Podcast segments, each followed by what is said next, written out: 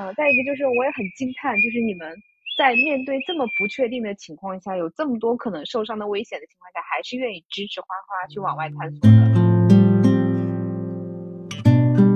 因为小朋友他有比大人更擅长发现的眼睛，他能看到很多我们平时忽略的东西。我自己是觉得跟着孩子走出去，走到自然里。跟着他的眼睛，跟着他的耳朵，跟着他每天嘟嘟嘟嘟嘟嘟的小嘴巴，嗯，我发现了我平时很少去看的东西。外出就是游戏，我说那游戏就要有游戏的规则，没有规则的游戏多不好玩啊！我们的游戏规则之一就是手部没有消毒的时候，一律不碰眼耳鼻口脸。大家好。欢迎收听今天的十二散步。当当当当，我今天特别开心，因为我今天请到的这位嘉宾是我们啊，堪称我们整个十二散步目前的流量担当，我们的台柱子啊，一个人扛起的这个节目，全平台接近二十万的这个收听量啊，这就是谁呢？就是我们上过小宇宙首页的谢秋风，欢迎秋风。感谢六一的厚爱，感谢六一给我这样的一个机会，让我再次来返个场。跟大家打个招呼。今天邀请秋风来，是因为我们上次聊的这个自然教育相关的这个话题，啊，大家反响也特别好。我自己后来也经常会回听，然后录完那期节目之后，给我自己也很大的这个改变，尤其是嗯，对待小朋友育儿，呃，对待自然教育这件事情上啊。后来反观，就是在培养他的这个过程中，我自己也受益很多。那这个我们待会儿就展开讲啊。今天就是。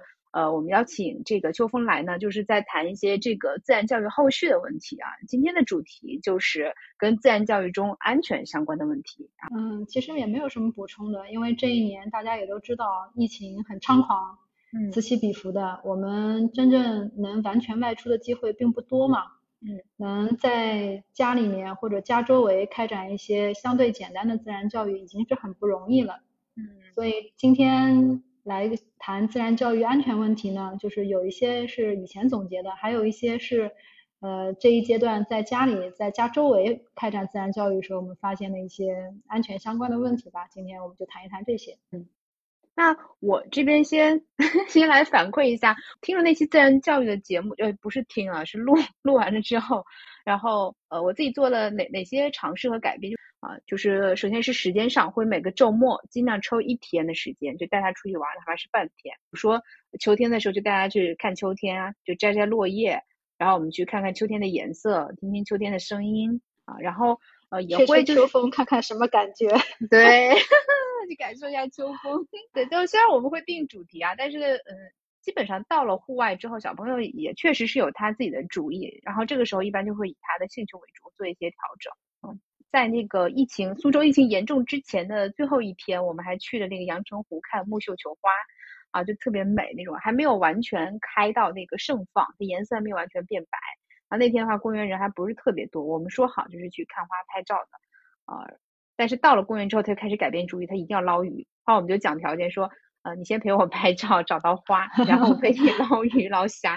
啊，最后就是小条件对等嘛。他们他跟你谈条件多好呀，有的谈，有的谈，有的谈，然后最后就大家都玩的很开心，然后就是再想一下啊，然后回去，然后上去上车就睡着了。会发现你到自然里面以后，就是他能找到他想要的自然，你也能找到你想要的自然，而且你们两个找到的自然可以相互融合在一起，就感觉很美妙。亲近自然这件事情对我来说，我自己很享受，很舒服，然后孩子天然的就去亲近。并且他有他自己的观察，给出很多新奇的体验。我们上次看花嘛，就是不只是木绣球，还有这个樱花、桃花各种花，他就很开心说：“妈妈，你看花都醒过来了。”这个这个句子不是我教的。醒好妙呀，好妙好妙。嗯，风吹过来，树枝会动，他就树叶会动。说：“妈妈，你看树叶就都在跳舞。”然后就觉得，嗯，小朋友还是有诗意的。嗯，这这一年的话，就是你你跟花花有哪些这个户外的活动或是安排呢？重新来一下，我把那个花花的名字引掉啊，没关系，我跟他说过了，他说 OK 的，毕竟那个视频号也是可以的，是吧？就是可以提他名字了，对吧？对，因为他现在里面他自己也说嘛，他的视频号都叫花说什么或者花关什么，反正已经都出现他的名字了。好的，那就正式出道了。行，是的。那秋风就这一年，嗯，在这个有这么多动不动就要隔离的日子啊，南京也经历了几波疫情嘛，在这样的情况下，带这个女儿是怎么样安排这个户外教育的呢？我这一年，我们这一年呢，因为我爱人工作地点也比较特殊，然后我呢也是因为出差多，所以我们隔三差五回来就要被隔离。然后小朋友呢，经常是上着上着幼儿园，然后老师电话过来了，哎呀，你们家好像去了哪里哪里哪里，你现在需要把孩子带回家做核酸。然后他有一天特别郁闷的就跟我们讲，妈妈，都因为你和爸爸老出差，我已经成我们班的危险分子了，说的可郁闷了。因为他很喜欢户外的活动，也很喜欢就是呃观察大自然嘛，嗯，所以就是在不被隔离的日子嘛，除了每天正常的他们学校的户外活动之外，我们每个周末至少也是有一整天是完全是在外面的。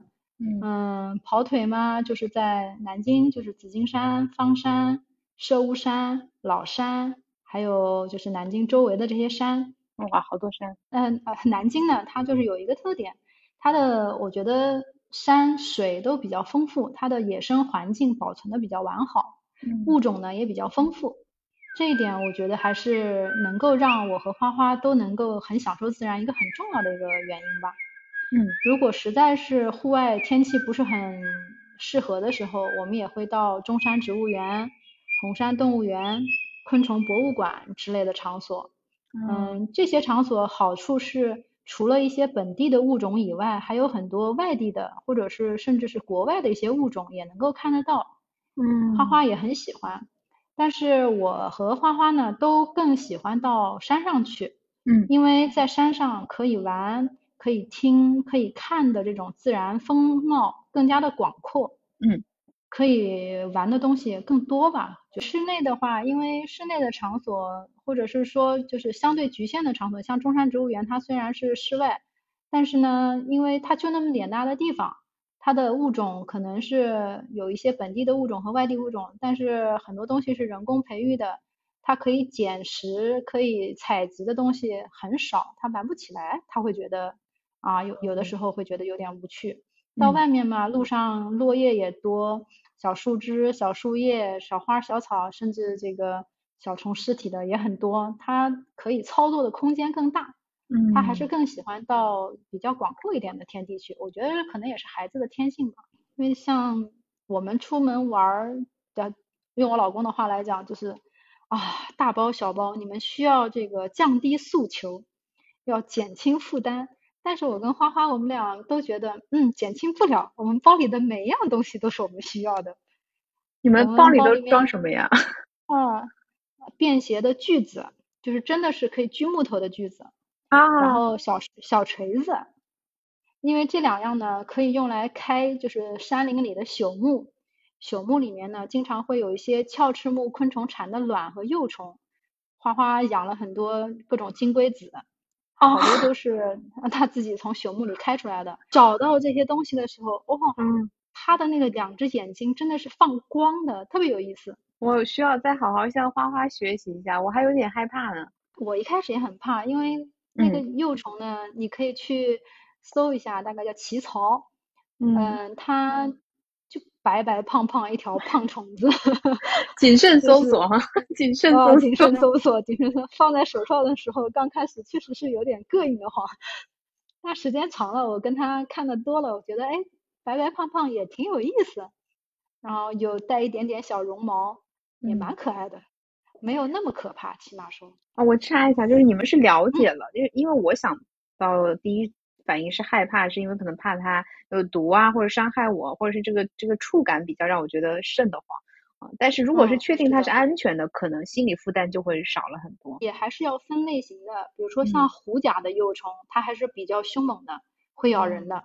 但是比如说像一些金龟啊，呃，白心花金龟啊，白条花金龟啊这种小型的，就比较漂亮的金龟子，它们的幼虫还是相对比较温和的。嗯嗯，这个可以到哔哩哔哩啊，或者其他的一些网站上去搜一些视频或者图鉴，嗯，就可以适当的了解一下。花花自己今年也正式出道了，对吧？自己有一个视频号，我看你经常帮他发，就他自己会做一些讲解，自己养的那些幼虫啊什么的，我经常会放给家里的小朋友看。就是他已经成他的粉丝了。他最开始是因为我们家里面养了一只蝴蝶，破茧破茧成蝶的那个过程，就从蛹里出来的这个过程，他应学校幼儿园老师的要求，也不叫要求吧，就是那天刚好是快上学的时候，我们家那个蛹突然裂开了，嗯，然后我就给老师打了个电话，我说，嗯，能不能稍微迟一会儿，我们家的蝴蝶马上就要出来了，马上就要从蛹里面飞出来了。老师很开心啊，老师说当然可以，能不能请花花给我们介绍一下？然后因为有老师的这个邀请，所以花花呢，他就让我给他拍了视频，然后他给做了个解说，带到幼儿园去给小朋友做了一个展示。哎呀，从那天开始，他养的所有虫子，只要有时间，他就拿我们家一个不太平时不太用的一个相机，嗯，每天都去拍，拍好了他就告诉我哪些哪些哪些哪些他想要。再拍成一个视频，然后我就按照他的要求来剪，剪好了以后他还要自己讲很多，有的时候他讲的太多了，一个视频根本就放不下。嗯，完了以后我就按照我的意思或者是按照他的意思，稍微再把它剪辑剪辑，然后把它放到一起去，就这样就形成了。呃，话说昆昆虫的话，大概是已经到了十二第十二期了。嗯，冬天有一段时间小虫子们处于休眠的状态，它可能。讲的不是很多，现在春天了啊，到处都是虫，它可开心了，每天都有新想法，每天都给我好多视频。我现在手手里面待剪辑的视频大概十一二个总有了。嗯，天呐，你这个工作量也现在都已经是我的工作量严重拖了他的后腿，我实在是很抱歉。嗯，太有趣了。嗯，那个。呃，花花的那个视频号的名字，如果大家感兴趣的话，是可以搜那个微信的视频“秋风听花语”，好，或者是微博的“秋风听花雨”都可以。嗯，我们会把这个 ID 写在那个 show notes 里面，如果大家感兴趣可以去看。那那个秋风继续，感谢六一帮我拉流量，你自带流量。其实我个人是觉得，嗯，真的是把小朋友带出去，大人其实也是很省心的。因为小朋友他有比大人更擅长发现的眼睛，他能看到很多我们平时忽略的东西。我自己是觉得跟着孩子走出去，走到自然里，跟着他的眼睛，跟着他的耳朵，跟着他每天嘟嘟嘟嘟嘟嘟的小嘴巴，嗯，我发现了我平时很少去看的东西。嗯，自从自然观察多了以后，我觉得身边的鸟都多了，我走到哪都能听到鸟的叫声。然后蜜蜂也多了，蝴蝶也多了，小花小草那就更不用提了，多的不得了，哪哪都是。然后人整个人的状态就特别的生机勃勃，很舒服，真的很舒服。呃，我其实也挺有共鸣的，就是我也会就这一年加，就是增加了很多外出的这个时间，然后就发现，当自己开始注意这些周围的环境的时候，就会关注，比如说听了鸟叫，就会看看是哪只鸟。在叫，然后搜一些资料啊，知道它的名字，然后去对一下，然后这个鸟它叫的是这个声音，那个鸟叫的是那个声音。就对于我来说，我听到鸟叫就不只是鸟叫的，有可能我还能认出一两种鸟的声音，比如说那个 布谷布谷的布谷鸟，对吧？就很多人都都能够听出来。啊，有时候看到啄木鸟，就可能就是就是具体的事情它出来了，不只是说这么抽象的一个宏大的概念，这是鸟，那是树，然后还有风，就会觉得是的，是的，嗯，变得具体。包括在职场里或者日常生活里，我觉得很多时候是活在这种概念里，包括这种焦虑都是因为没有特别接地气。有的时候我都不知道自己焦虑或恐慌是什么，但是增加了外出呃和自然去观察的这种机会之后，就会发现，在自然环境里面，呃那些念头不太会影响自己，因为你是可以观察一棵树它具体的纹路啊，它的树叶。它的根茎，它长的周围的这个环境，很容易就会带入进去。我也我觉得确实是这样子的，就是你看到身边的一草一木，以前我们总会说什么一草一木皆有情，草木皆有情嘛。嗯。以前不懂，或者说是感受不到，但你真正去走到自然中，用心去感受它的时候，你真的可以发现草木皆有情。嗯。而且这种情。不光是它带给你的感受，还有就是你自己内心对自己的一种认可，让我起码是让我整个人身心是很放松，也很激昂，就感受到那种生命力，那种蓬勃的生命力对自己的这种影响。哎，那我们刚才聊到就是 你们出外出我的背包是吗？对对对，然后巨朽木，然后就被岔开到现在了。像我跟花花，我们每次会出去就背一个蛮大的一个背包，你想嘛，能放得下锯子，放得下锤子，还要放得下他采集昆虫的那些盒子，小方盒、大方盒，好多。除了这些呢，还有一些就是在书页上可以写字画画的那种彩笔，我们你如果感兴趣的话，可以去搜一搜，就是金属油漆笔。啊，还有呢，就是可以把小树枝、小果子、落叶、小花朵粘合在一起的这种热熔胶笔，呃，比那种通电的要方便一点。我们买的是可以充电式的热熔胶笔，还有一些美工刀、剪刀、双面胶、毛线绳。花花有的时候还会带上很多他的想法，就是什么冰棒棍儿、布丁壳。哎呀，只要是他觉得能够作为。工具或者作为这个艺术品的东西，他都会带上。所以我老公经常会说我们跟个捡破烂的似的。哎，但是小朋友太重吗？小朋友超开心，背出去好重的。哦天你知道有的时候，我觉得就是尤其是带着他到山里的时候，真的是极大的考验了我的体能。嗯。他一天，我们有过一天走，我的步数差不多是两万左右。他的步步幅比较小，而且他动的比较多，我估计他能上三万。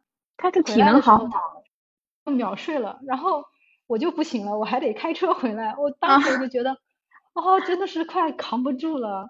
最搞笑的是回来以后，他还笑话我。下车的时候，因为我说，哦，我说我快不行了，我快散架了。他说，妈妈，我觉得我还好啊。然后我说，你确实是还好啊，你徒步十公里。完了以后上车就睡了。我说妈妈是背着三十斤的东西徒步了十公里，完了以后还要开车。你当然还好，真的不行了。要不要把包分他一点背？他背了他的零食、水啊、小饼干啊什么的。我背的基本上都是工具类的。有分工的，嗯，也有承担的，嗯。我老公经常会问说：“你们背这些东西干嘛呢？”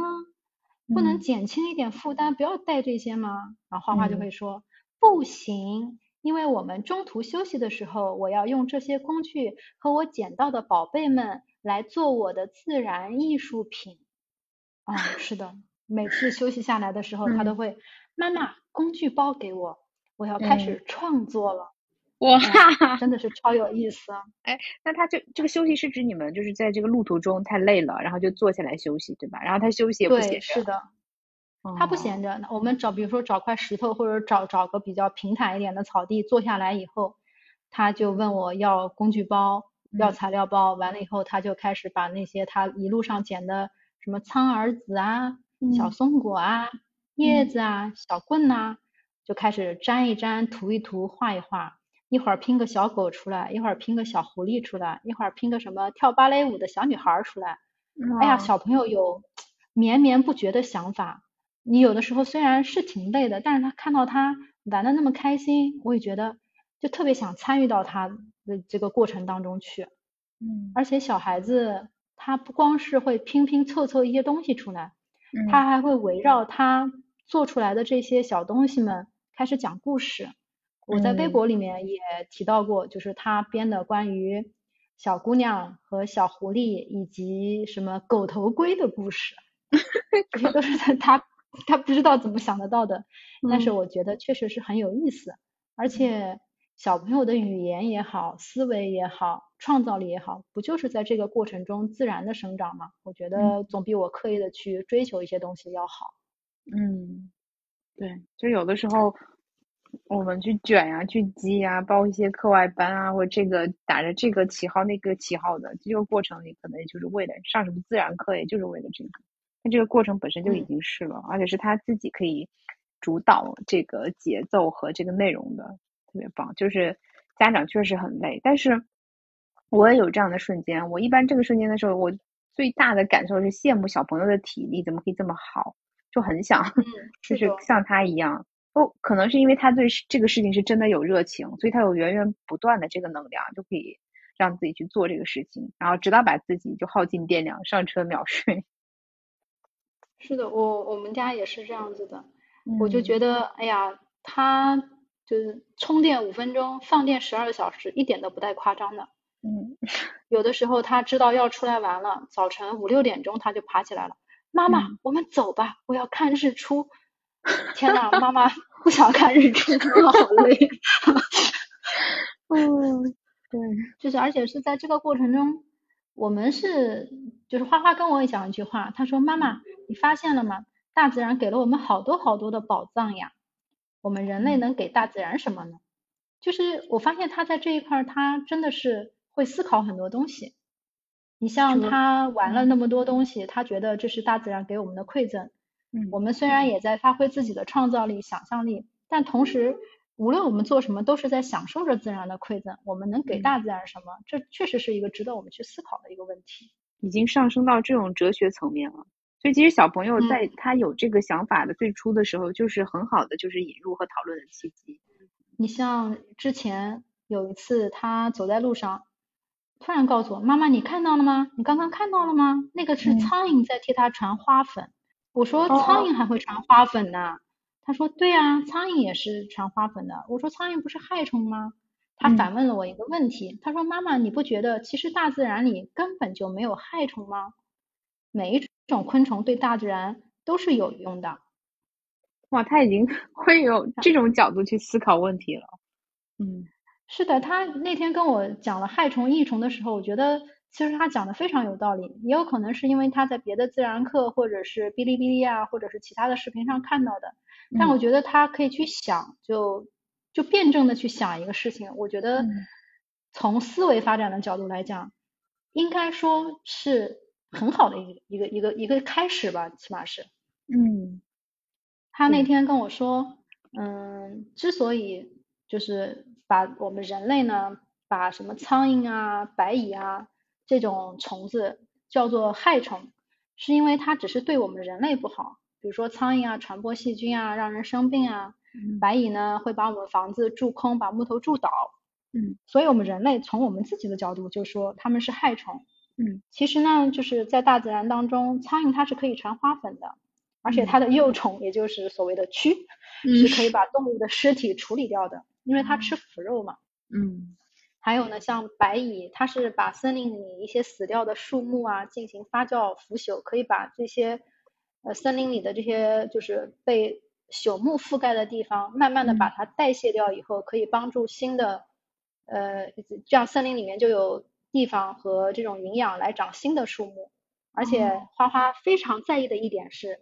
在白蚁的窝上会长出非常非常好吃的鸡枞哦。去年年底，我们在微博上认识了一个植物方面的大佬，呃，给给了我们一瓶油鸡枞，花花觉得非常好吃，所以他对鸡枞有莫名的向往。他觉得白蚁是好的，因为白蚁可以养鸡枞。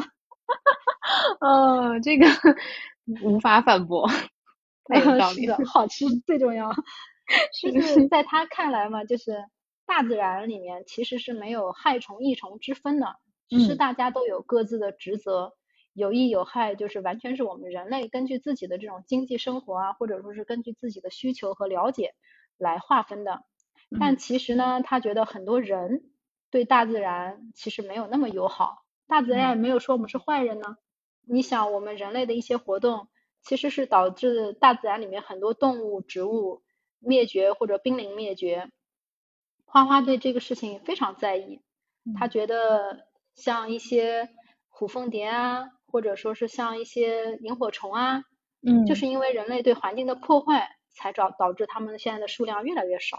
所以我觉得自然教育可以让我和孩子都学会反思自己对自然的一些行为和态度。就是当自然给予我们很多美好的馈赠的时候，那我们要自要为自然去做些什么呢？对吧？对，嗯，反而真的是被孩子启发，就是，嗯，是不是觉得小朋友想的东西其实远远比我们知道的要多得多？在孩子面前，很多时候是我们无知，因为我们已经被这个很多固化的东西或者是这个规则去驯化的，不会跳出这个框架去思考了。但是作为一个孩子来说，他没有在这个框架套上来之前，他作为一个人，他从本心、他的天性，他能观察到这么多，其实是教我重新长大的。就包括不同的小朋友之间，也是都有都有不同的特点的，每个孩子都不一样。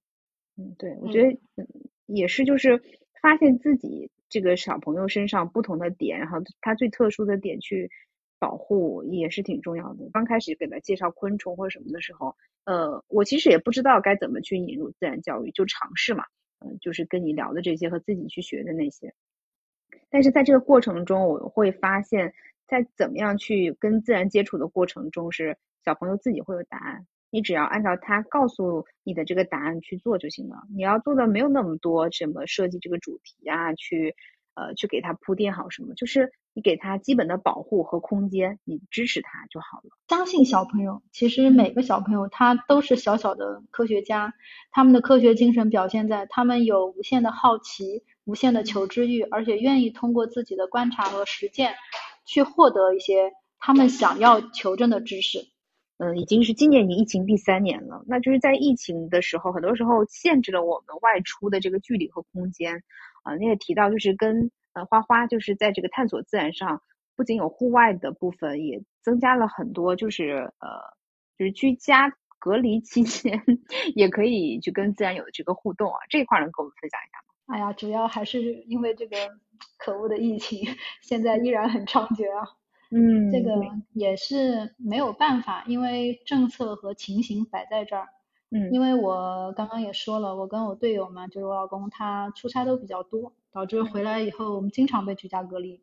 嗯，所以有的时候虽然小朋友望眼欲穿，但是呢，外出去尽情的进行活动，肯定就是一种奢望吧。嗯，但是花花有一点呢，它非常好玩，就是只要有虫子，它万。事 OK。他就是有一天，他蹲在地上看那个厨房垃圾桶旁边，我老公他摘菜时候扔的那个青菜上那种大青虫，因为我老公比较怕虫子，他不 敢把它弄死，然后他就把它放在那个旁边，他不敢去碰，结果花花。在那儿看得津津有味，我就突然想到，就是其实我们日常的生活，我们人类的生活，人类的一些活动。它也是自然的一部分嘛，而且这一部分不可或缺，所以自然教育一定是可以从家里家外都可以开始的。嗯，所以嘛，就这样的话，就是家里面有绿植、有蔬果，我们就一起去观察它们的形态、颜色，然后有一些可以栽种的，比如说葱，剪下葱叶剩下来那一段连着根可以种嘛，芹菜也是连着根可以种。然后绿豆稍微发发也可以种，然后我们就去观察它们生长的过程，闻它们的味道，看它们的样子。然后家里面花花养了很多 虫子嘛，就是蜘蛛、蚂蚁、金龟子的太多了，我们就观察它们生存的环境啊、条件啊，有一些比较相似的，我们就去对比它们的一些外形特征，来怎么去区分它们。就我和花花录制了很多关于蚂蚁的视频，目前呢也还在持续的记录，感兴趣的话也可以去看一下。嗯，我们家的蚂蚁产了卵，结了蛹，又成了新的小工蚁，这个过程往复循环，已经循环了不知道多少轮了。这个过程让人，尤其是看到那些，哎呀，一点点大的小卵慢慢长成幼虫，再慢慢结蛹，然后又变成了小蚂蚁，哎呀，就。哎，越看越喜欢，我也越看越喜欢。嗯，我可能还没有近距离接触过，就是第一次听到这个虫卵，然后变成蚂蚁，循环往复的时候，我脑子里出现上去就越来越多的蚂蚁。我还是第一反应，确实是越来 越多，确实是越来越多。这可能是刻在 DNA 里的这个记忆。但是你刚才分享一点，我觉得特别有意思的，就是即使是我们在疫情之间被居家隔离，也是可以做自然教育。我们现在就上海的这个这个情况，然后江苏可能也不太好了，呃，接下来就大家只要有葱还有根，还有一根大蒜就可以做自然教育，把它种起来。我就记得我跟花花种葱的时候，嗯，我们把葱的绿色叶子切下来，留了葱白，种到那个土里面去。那个葱叶切下来的时候，花花说，嗯，什么味道？跟洋葱有点像，会让人掉眼泪的。我说，那你再仔细闻闻。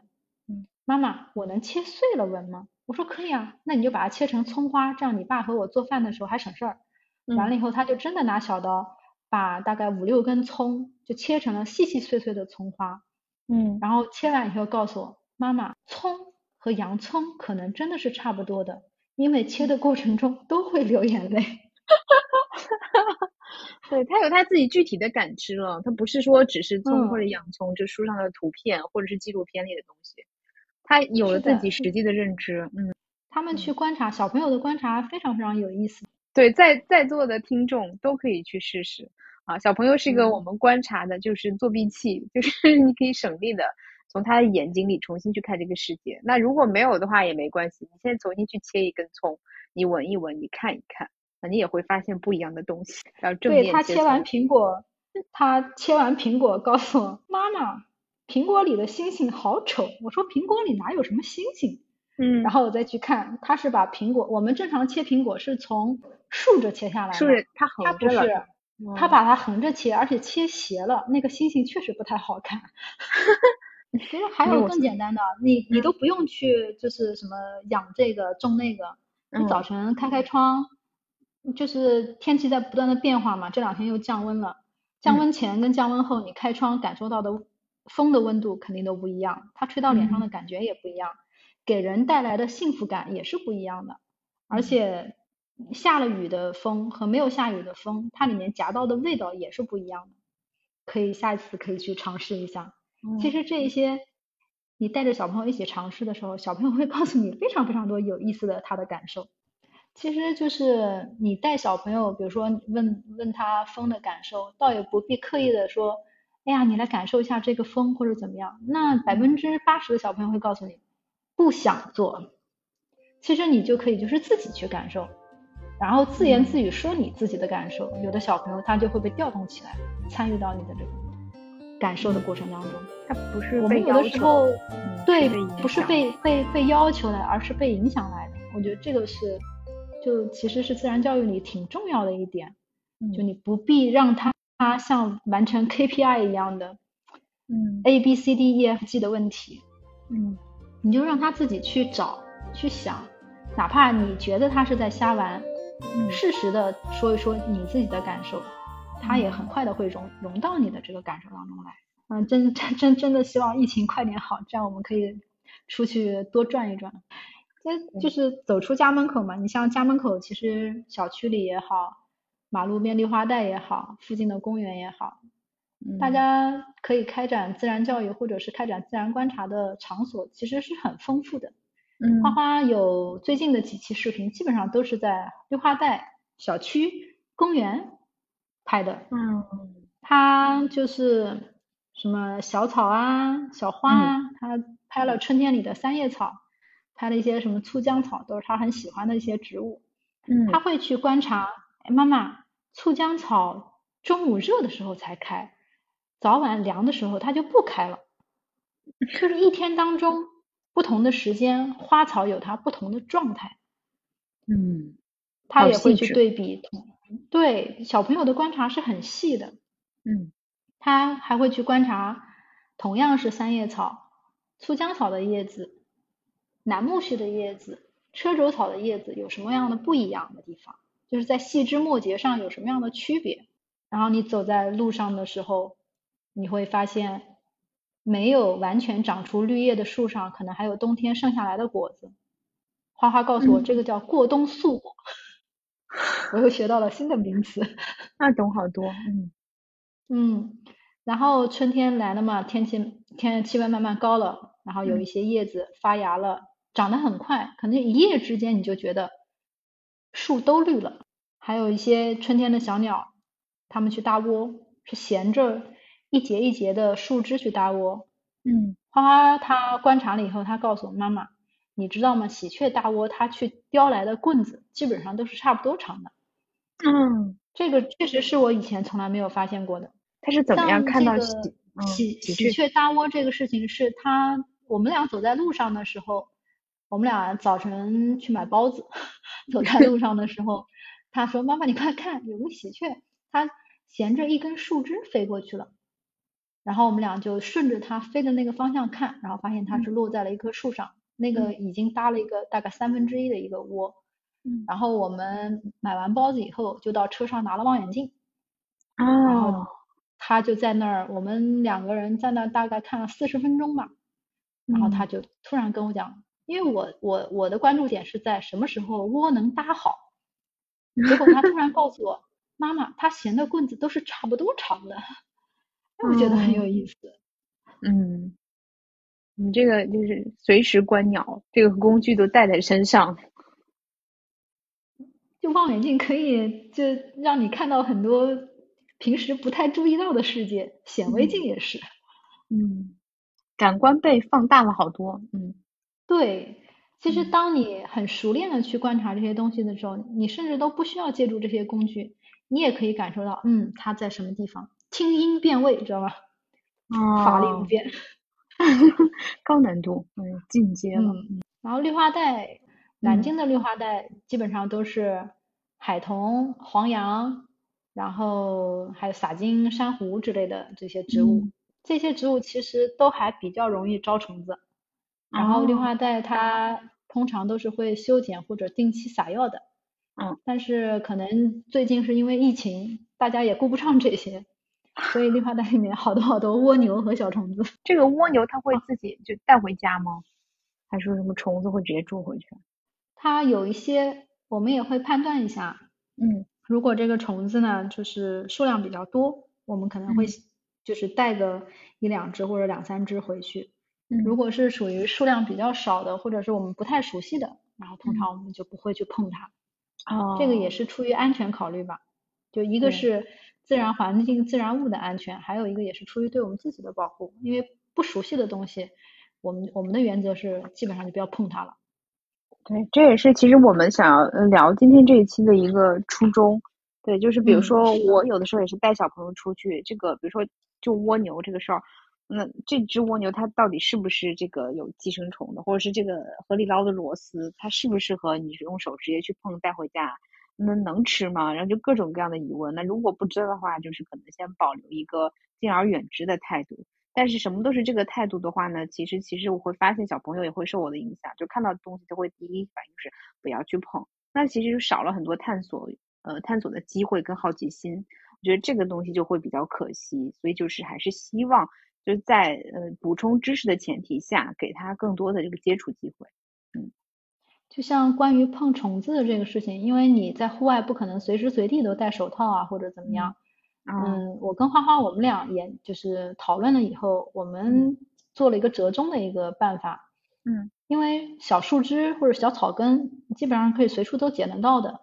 如果实在是想去拨弄拨弄这个小虫子，可以借助小小树枝或者小草根，嗯，去弄弄它。不一定非要用手，因为像阔鱼啊、蜗牛啊，包括螺啊、水生的一些东西，确实是寄生虫高发的这种，就宿主吧，应该是叫，嗯嗯，还是要稍微当心一点的。尤其是清明以后，就是天气暖了，寄生虫会相对来说会更活跃一点。嗯，而且有一点很重要，就是。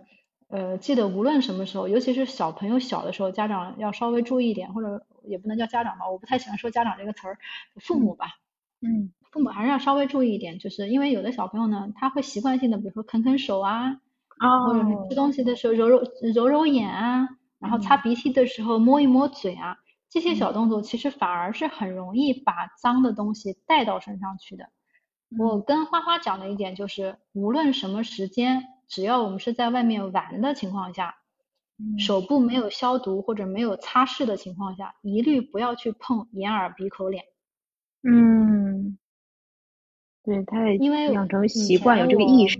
嗯，对对对，因为以前我就是从事跟卫生相关的工作的时候，我是见过很多，比如说眼睛里有寄生虫，或者是就是胃肠道的寄生虫。胃肠道的寄生虫一般是经过就是口嘛。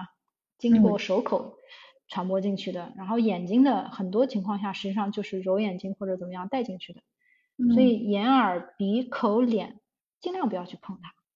就是当你在外面玩的时候，其实不光是户外，哪怕你平时是就在外面玩或者在家里玩玩过，就是比如说你做园艺或者说是你呃喂养小动物和小宠物玩过了之后，尽量是做好手部的清洁。再去碰自己的身体，但是小朋友有的时候我就没有这个意识嘛，或者他并不在意这件事情。出去嘛，出去对我们来说，它就是一个游戏。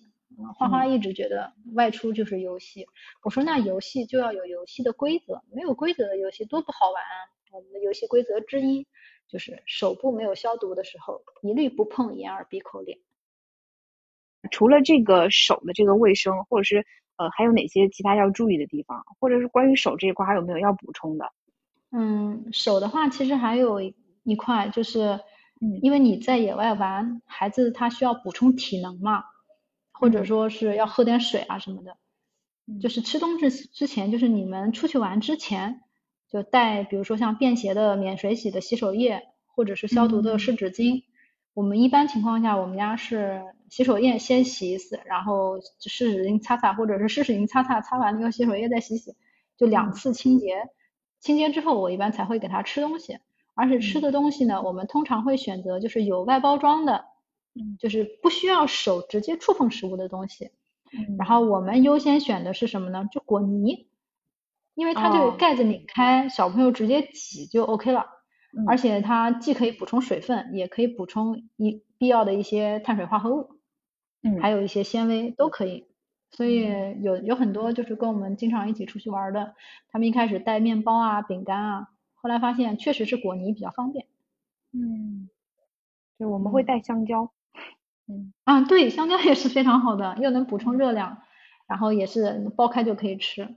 对，然后还有就是野外有的时候有一些水啊，看着很清澈，但是其实水体里面，水体里面的小虫子 其实包括寄生虫卵挺多的。野外的水还有一些野外的果子，在非必要的时候，一般情况下，嗯，不要去食用吧。而且有一些野果，尤其是在你不熟悉的情况下，你也不晓得它有毒没毒。你也不晓得什么样的虫子爬过它，嗯，然后可以携带那种小的喷壶，就是像我们嗯女女女孩子们用的那种喷雾啊什么一样的那种小喷壶，嗯，带一点清洁的水，然后如果是看到那种自己很熟悉的、很确认的，要像我们经常去植物园，知道植物园有哪些东西是可以吃的嘛，嗯，然后就会把它清洗一下，就是少少尝一口，不能多嘴，因为野外有一些东西。嗯，你没有吃过，或者是没有经常的去吃它的话，可能会引起过敏啊，或者一些胃肠道的不适。嗯，就是所以想吃可以尝一尝，就是自己熟悉的可以尝一尝，不要去贪嘴，防止啊过敏，防止中毒。反正就是记住一个点吧，就是你不认识的，或者你不太熟悉、分不清的，一律不要碰。所以其实，在这个基础上，如果真的还是很好奇，可以就是先拍照呀，或者拍视频，就是做这个对呃资料的保留，做个标记嘛，然后知道了，下次我们再来呗。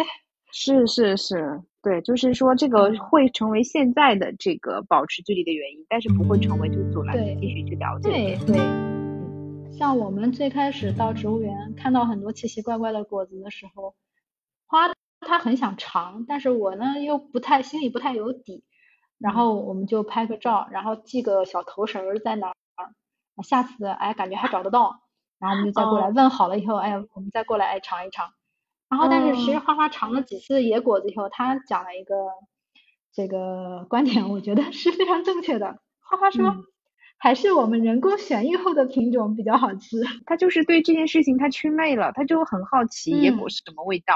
他可能尝了两次之后，发现这事儿尝了几次，他就他就发现，之所以人们要去选育果子，要去培育新的果子，是因为培育的真的比野生的好吃。嗯，然后也也就没有执念了。对对，也就下次再看到的时候，你会问他，他你想不想尝尝？嗯，也可以尝两口，行了，OK 了，他就不会说一定纠结着我非要去吃一口它，他就不会纠结在这件事情上。我们先后尝了那个高粱泡啊、野草莓啊、小蛇莓啊、山楂啊，还有什么拐枣、南酸枣，就这些就是我们知道可以吃的东西，或者是真能少少尝一点的东西。嗯。他吃完以后，确实就是酸酸甜甜的嘛，都是差不多的味道。嗯。但是他讲野草莓明显没有草莓好吃。哦，这个我就是明显不敢的。嗯，对。嗯。是的，是的，还挺有意思的。嗯。我们也是是问了植物园的专家之后。确认它是可以食用的，我们才去尝试的。之前我们看到过很多次，花花屡次表示想要尝一尝，因为红红的很好看啊。嗯。然后小朋友就在动画片里看到的都是采个红果子擦擦就吃啦。然后他就很感兴趣，他很想尝试。一开始我不太敢嘛，然后就拍了照，我们先系个绳儿在那儿，然后拍了照，立马就问，问了以后，植物园的专家跟我说，嗯，这个是高粱泡，可以少尝一点，没问题。那我们走回来的时候，路过我们系的头绳的地方，然后我们采一点给他尝尝。呃，这里还是不鼓励大家去尝野果啊，就是安全起见，呃，除非你有足够的信息源可以确认这个是可以食用的，否则，呃，还是希望大家尽量保持距离。就像之前我不是讲我们会在包里面带那个毛线绳嘛，我们的毛线绳很多情况下就是拿来做记号，绑在我们刚刚找到的某个点上，因为做记号除了说我们回来再去吃它或者怎么样，还有一个就是当我们下次再来这个点。来观察的时候，你做的记号就可以很好的帮助你找到一个定点观察的地方。就这个植物一月份什么样，二月份什么样，三月份什么样，你就很好找到它，可以做定点的观察。会建立起就是嗯，我们跟这个具体的植物之间的这个联系，它可能就不只是一棵名字叫什么的植物，呃，有有有实际的这种联系，可能情感上会有更多的这种连接感也好。就对于我来说，会觉得哦是这样。然后说到户外的安全嘛，因为好多好多同事啊，还有包括我们一起出去玩的孩子的父母也都会觉得，就是在户外玩，就小朋友的安全，尤其是外伤的安全，那没法保障，外面的情况太复杂了，而且呢，就是看他们搞得脏兮兮的，就确实是看不下去。说你你 这个有什么办法？我觉得这个没有办法。就是你任何的活动都难免会受伤，你像谷爱凌她滑雪，她也是也是会受伤的，对不对？就是自然活动它也是这样子的，就是受伤是在所难免的。但是呢，正确的方法、规范的方式、正确的护具，可以让你降低受伤的概率，降低受重伤的概率。所以，我们作为父母呢，就是需要提醒和孩和帮助孩子去注意这些，但是也没有特别的，没有必要特别的去焦虑他，嗯，更没有必要就是对孩子做过度的保护，过度的保护，我觉得就限制了他的这种对自然的好奇和探索，嗯，就是与其我们限制他们去做这些事儿，不如去教会他们怎么正确的去做，怎么去安全的去做，嗯，就像在我们家。厨房菜刀就不是禁忌，花花可以随时都可以用，因为我们已经教会他怎么去用。对你像这两天在家，他早晨还给我们做过蛋糕，就是自己拿了鸡蛋、蛋糕粉、牛奶，切了一点小水果，然后放到碗里面搅拌搅拌，放到微波炉里打三分钟。我觉得这些的话，实际上你只要教会他怎么怎么去做，怎么安全的用就行了。你越是限制他，有的时候他越是想要去尝试，偷偷摸摸的事，不让你知道，反而更容易出问题。啊，对，是，嗯嗯是。哎，那我们刚才提到就是那个呃野外这，嗯对对，就是首先两个点吧，没有去之前要做足准备。这个准备是什么呢？就是嗯，简单来讲就是先看天气，因为天气预报很重要。你要按天气的状况来准备你外出所需要的用品。低温天嘛，就注意保暖；高温天注意防晒啊、降温啊、预防脱水之类的。雨天啊，你要带雨具，或者雨天如果是大雨，就尽量不要上山啊，不要出外出了。就是可能会突然降温的天气，还要携带一些便携的保暖设备，防止突然失温造成身体伤害。哦。然后这一些呢，这个地方我可以安利一个动画片儿，叫《工作细胞》。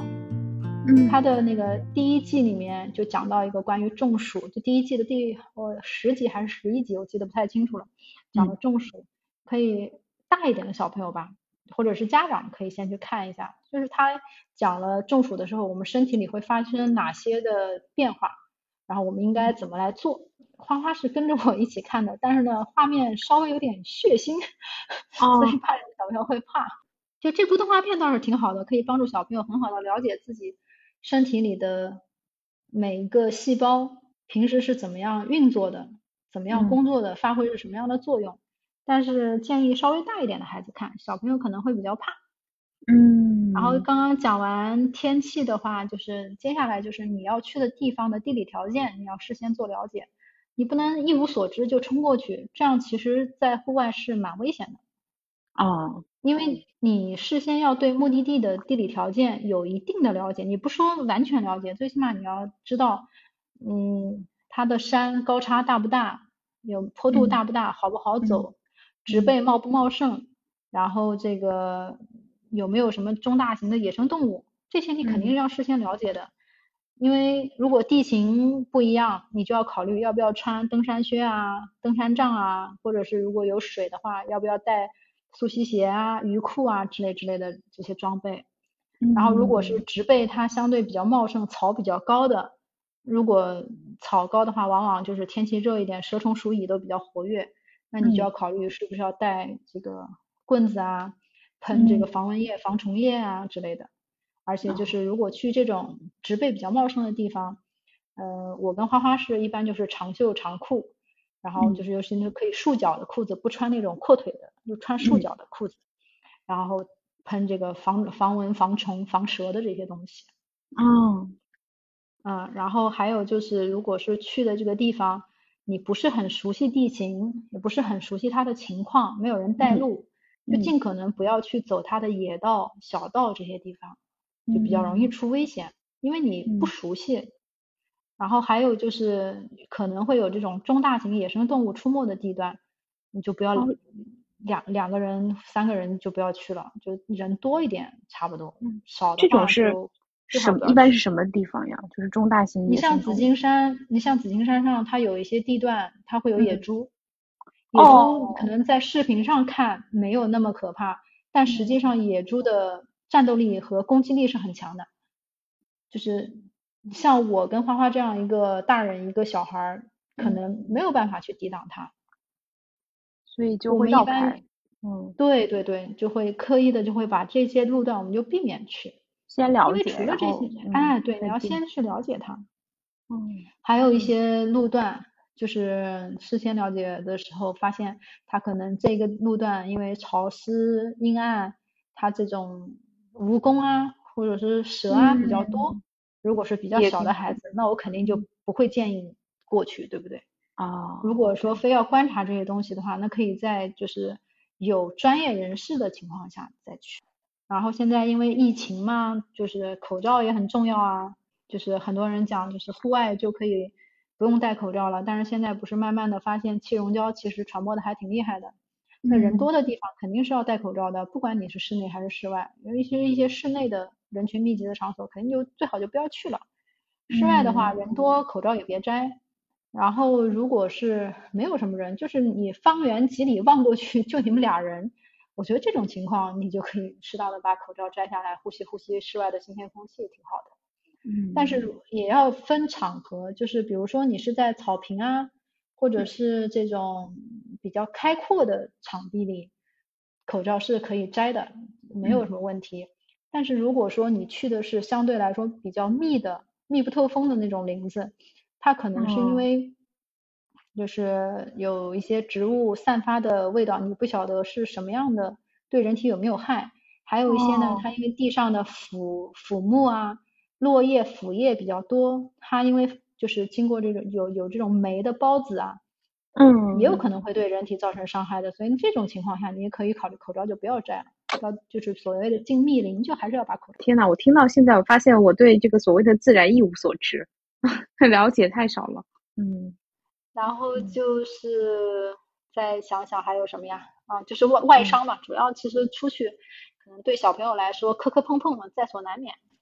我们出门刚刚讲到了要带锤子、锯子，还有这个胶枪、彩笔、剪刀什么的。然后其实我们还会带一个随身携携带一个急救包，就是里面放了，就是你们也可以准备嘛。那具体就包括我我讲的这些，也可以不限于我讲的这些。我们家急救包里面是放了折叠剪刀，然后双氧水啊，然后碘伏、百多邦的喷雾、百多邦的药膏，还有创口贴、止血带，还有一个记得上的蛇药，就是南通的那个记得胜蛇药。它那个呢，这个蛇药。其实对抗蛇毒没有什么用啊，如果被蛇咬伤，还是要在扎了金星端之后，尽快的送到医院去打血清，就是尤其是毒蛇的话，是寄得上蛇药，它对一般的蚊虫叮咬你把它那个药搞碎了，贴到上面，还是能够迅速的缓解的，这个效果还是不错的。你这个经验这么丰富，是你们也遇到过这些呃呃小伤或者是这种意外吗？我跟花花都是有一点过敏体质，然后基本上就是有的时候在外面，你不小心就会被，比如手手有的时候难免的会被这个虫子叮一下，蚊子蚊虫叮一下，叮一下以后，有时候花花会起水泡，然后这个呢也是医院的医生跟我说的，就是可以就是稍微把它敷一下。后来发现敷了以后效果还不错，后来我们就把它备着了。而且就是它挺好玩的，就是这个这个你比如说你坐到哪边，你把这个药碾碾碎，在周围撒一撒，撒个小圈，就像孙悟空用金箍棒给唐僧画了一个圈一样。然后这个妖魔鬼怪他就不怎么进这个圈，嗯还挺有意思的。当然了，这这这只是我们浅浅显的一种观察，我不知道事实的是不是这个这个原理，我。不太搞得清楚。第二个呢，就是可以，就是如果小朋友他很喜欢动手的话，就可以考虑像我们家一样买这个防刺防割的手套，就园艺手套，防刺防割的。嗯，对。这样的话，小朋友戴了以后，他在翻找植物啊、翻找昆虫的时候，一定程度上他就可以防止孩子被植物和昆虫刺伤、划伤、咬伤。嗯，这个还是安全很多的。嗯，但是夏天戴确实比较比较闷。嗯。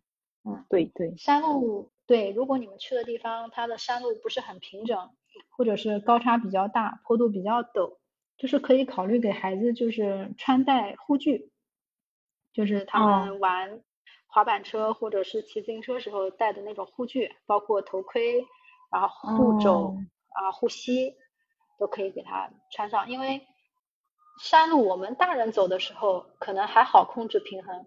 小朋友他步子迈的一旦大了，往下冲的时候是很容易栽下去的。嗯，所以如果山路比较陡的时候，是可以考虑给孩子穿戴上这些东西的。哇，这个是，嗯，因为花花前阵子不是把头干到骨折了吗？啊，是什么情况啊？他就是在陡坡上骑车，然后滑下去了，然后就摔摔伤了，把头头摔破了。嗯，那还好，就是，哎，对。然后之后呢，嗯，讲到安全，就是还有就是一定要穿合适的鞋子，就是防止扭伤，而且还防滑。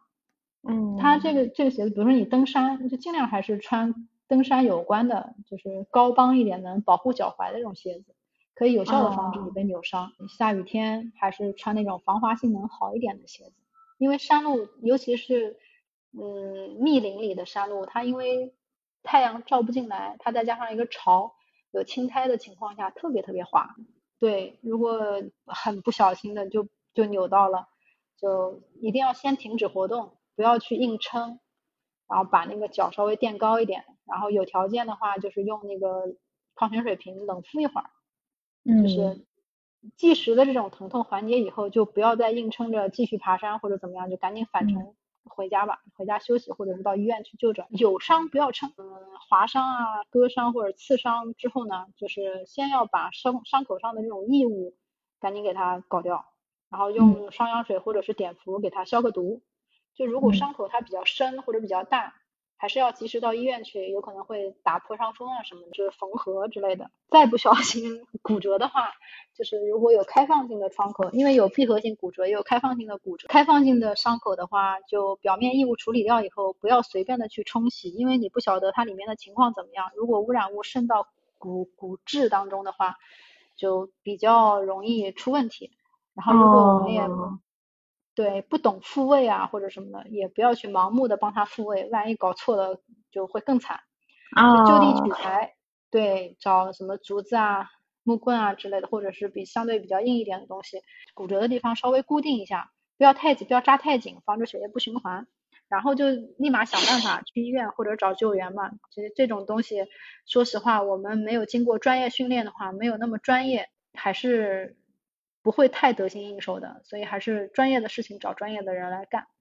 嗯，哦，我天呐，我听到现在我根本插不上话，就是我会想，就是你们是经历了多少才能积累出这么多知识，然后就随口就道来。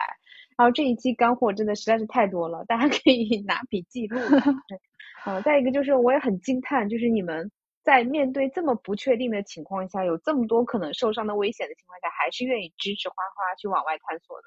就是我作为一个家长，我刚才听的那一段，我可能心里都先要先打怵，就是要不我别出去了。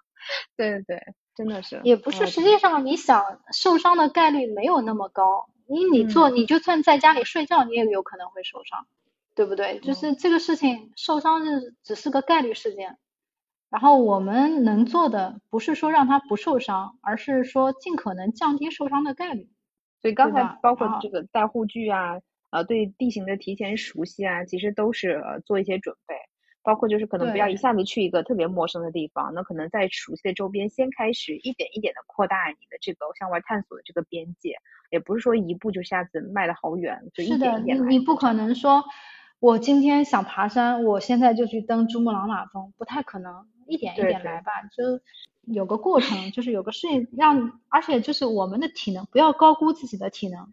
嗯嗯。往往有的时候，我跟花花去爬山，到最后扛不住的是我，不是他。因为小孩子他其实对累的反射很慢的，反射弧太长。但大人不是，大人说累就累了，而且很多时候就是你累了以后，你一旦歇了，你就根本爬不起来。所以其实也是，呃，大人要去给这个小朋友去。呃，提醒他就是对累的这种觉察，因为他的注意力很多时候是不在自己身体上的，他就是被外界吸引了，所以很容易有的时候脱力了之后，就包括他闹脾气啊或者怎么样，或情绪失控，就自己没有意识到就是太累了。而且小朋友他他的注意力说集中的时候是非常集中的。我们有一次在老山，花花看到一只好像是小环蛱蝶吧，他想去追，他就往前跑，他也没有看脚底下。好大一个水坑，哐当就进去了，我连拽是拽也没也没拽住，我也进去了。啊，那还还好，你们就两个人，然后就爬出来，水坑不深，对吧？就不不深不深，大概就刚刚过我的脚踝，但是衣服都脏了嘛。啊，就直接掉到泥里了，就俩泥猴子，对，跳泥坑了，真的是，嗯。然后那次摔了那一跤以后，我们也没逮到蝴蝶。花花很郁闷，回来的时候，我们俩就坐在那个石头堆子上，然后把身上的泥晒晒干，搞搞干净。结果在那儿晒鞋子的时候，发现底下的石头上居然有化石，然后我们捡了三块化石。天呐，你们怎么看得到有化石？怎么认得出这是化石啊？他就是看到那个石头上有贝壳的印子，然后我一看还真是。然后我们就说，既然有一块，那说不定还会有很多块。于是我们就翻了一会儿，然后就找到了一共找到三块嘛，两块是贝壳的那种化石，还有一块像是海螺的那种痕迹的化石。哇，这一跤摔的 还太值了。所以其实也提醒我们，就是也可以放一身，如果是我们开车出去的话，放 放一身那种备用的干净衣服在车上。遇到这种情况，对，还是要带的，多带一双鞋。每个周六晚上。回来以后，鞋子基本上都是要刷的。开始我还自己刷，后来实在不高兴刷了，因为太脏了，我就送干洗店了。哦，完全可以想象。那关于这个呃呃这个伤害这一块儿，或者是安全这一块儿，还有其他要补充的吗？其他主要的，我觉得常见的应该也就这些了吧。剩下来反而是人对自然的伤害。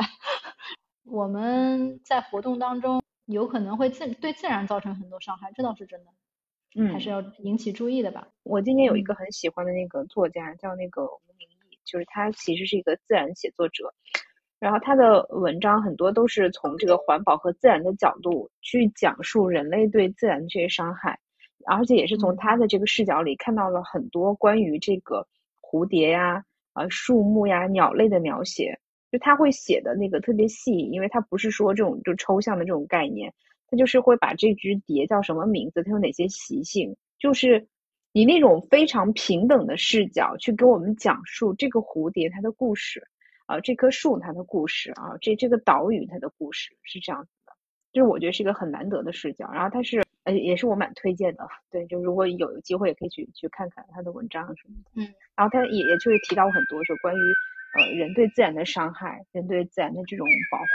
啊，那那这块的话，你刚才也提到了，有有什么职业想跟我们大家分享？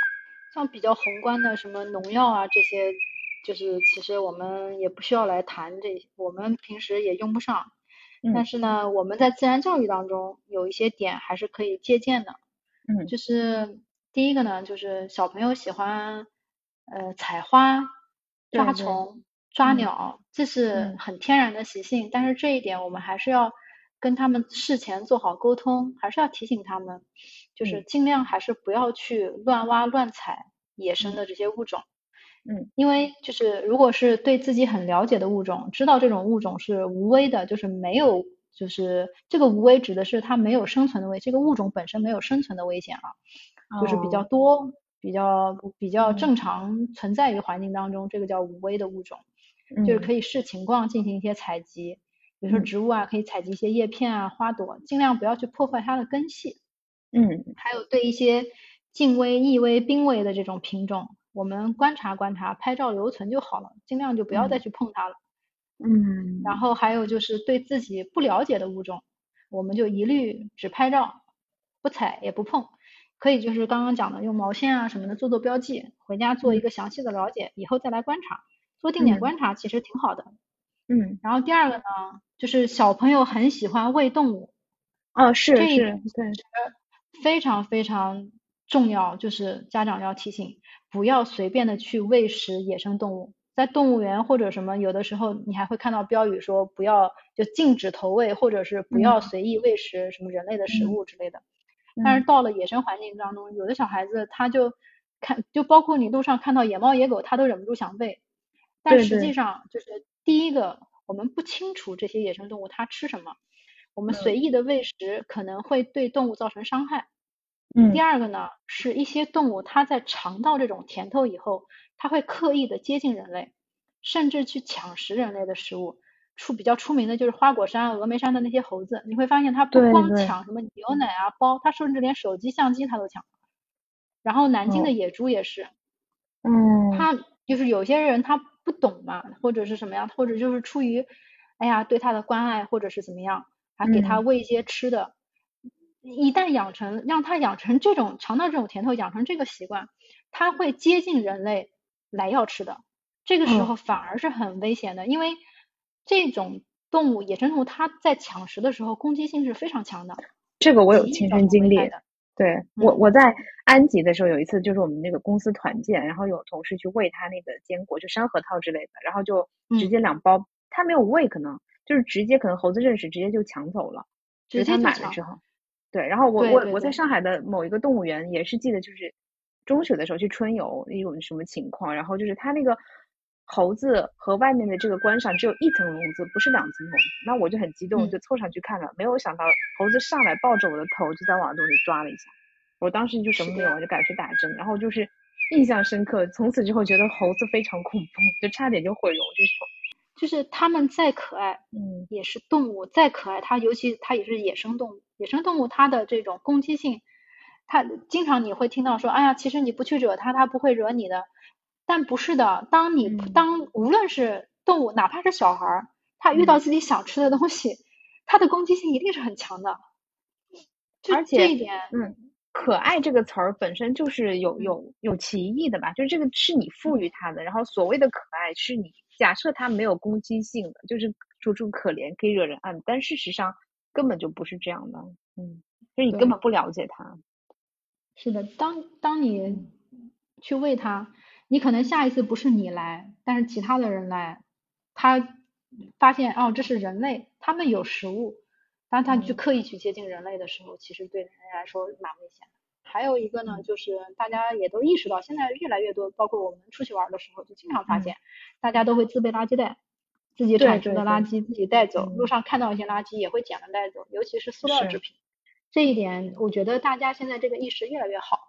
呃，在自然里面去亲近自然的过程中，就会发现很多人为留下的这种痕迹，然后这种不适跟不和谐，就直接冲在你面前怼到你面前的，你会发现，嗯。有的时候你去做这件事情就会变得很自主或很自发，对，嗯嗯，如果非要想想还有什么的话，我啊还有一个就是，嗯，像一些外地的植物或者是外地的一些物种，不要因为它好看或就就是包括不一定是国外过来的，就有可能比如说你是南方的，把它带到北方来，东东边的把它带到西边去，其实就是不要。就是在没有科学论证的情况下，尽量不要去做这些事情。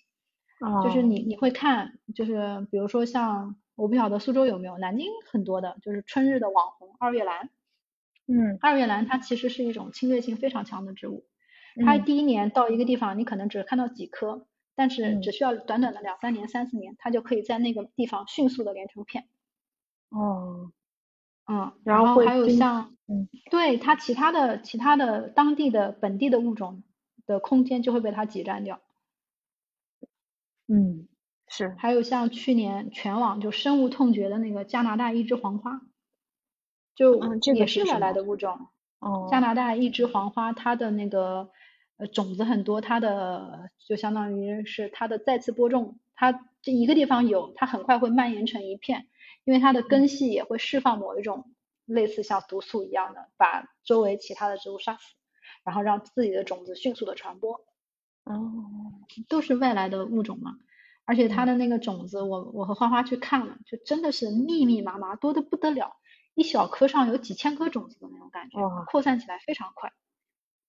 嗯，完全是一个打开了新世界，对之前没有关注到的这些话题。嗯，哦哦，还有一个也也有可能是就是会忽略的问题，就是嗯，小朋友他不太熟悉的情况下，尽量不要去比较暗的地方，就是暗的地方，虫子啊，还有小动物。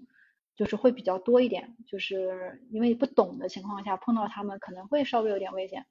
我跟花花我们在墙头根看这个呃小就是小虫子的时候，嗯，就碰到过两次黄鼠狼。哦，它会攻击人吗？它会自己逃走吧？它自己会逃走，然后但是呢，就是对不太熟悉的小朋友来说，或者是对我这种就是平时接触这些东西相对少一点，我我还是会比较怕的。而且你不晓得它会不会攻击你，万一要是你的一系列的一些动作不小心伤害到它，它攻击你，你你怎么办呢？对吧？嗯，来不及反应。相对来说还是对，还是去，尤其是晚上，相对去亮一点的地方，而且暗的地方有坏人哦。对，是，这也是一个你不可避免的可能性。对，嗯嗯。还有就是，如果可以的话，这个外出时候尽量带爸爸。毕竟有男生在，他也安全很多。嗯，对，就如果没有的话，也可以结伴，就是尽量不要说，哎，对，不要单独，对，不要单独去。像我们有的时候昆虫夜观，基本上至少都是三四个、四五个家庭，哎，一起。是。如果自己单独走的话，最多就是在小区或者是绿化带，不会再到山上去。对，这是也是个基本的安全意识啊。对对，我今天真的是聊了好多啊！但是这一集，我我觉得我剪完之后，我自己也会时常会听的。嗯，啊，那是那今天我们的玩的开心啊！对，一定会的。那我们今天这确实是呃，就干货满满的一期。然后那个，那秋风还有没有什么要补充的，或者最后想对大家说的？嗯嗯，最后想对大家说的还是就是关注自我，关注自然吧。就这样的话。